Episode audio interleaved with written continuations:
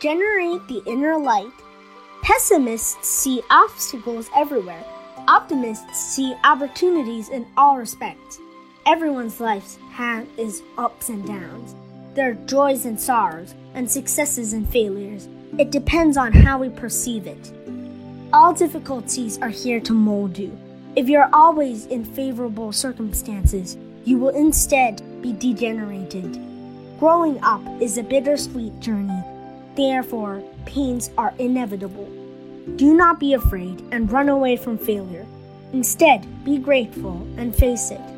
The root of this courage lies in your confidence, will, and aspiration. Only with an aspirational mind can we go beyond our current state and better ourselves. Meanwhile, do not drag your past into your current life. Let go of the illusions and fears of being hurt. See yourself and your life with a brand new perspective. Learn more from wholesome deeds to cultivate the inner confidence and brightness.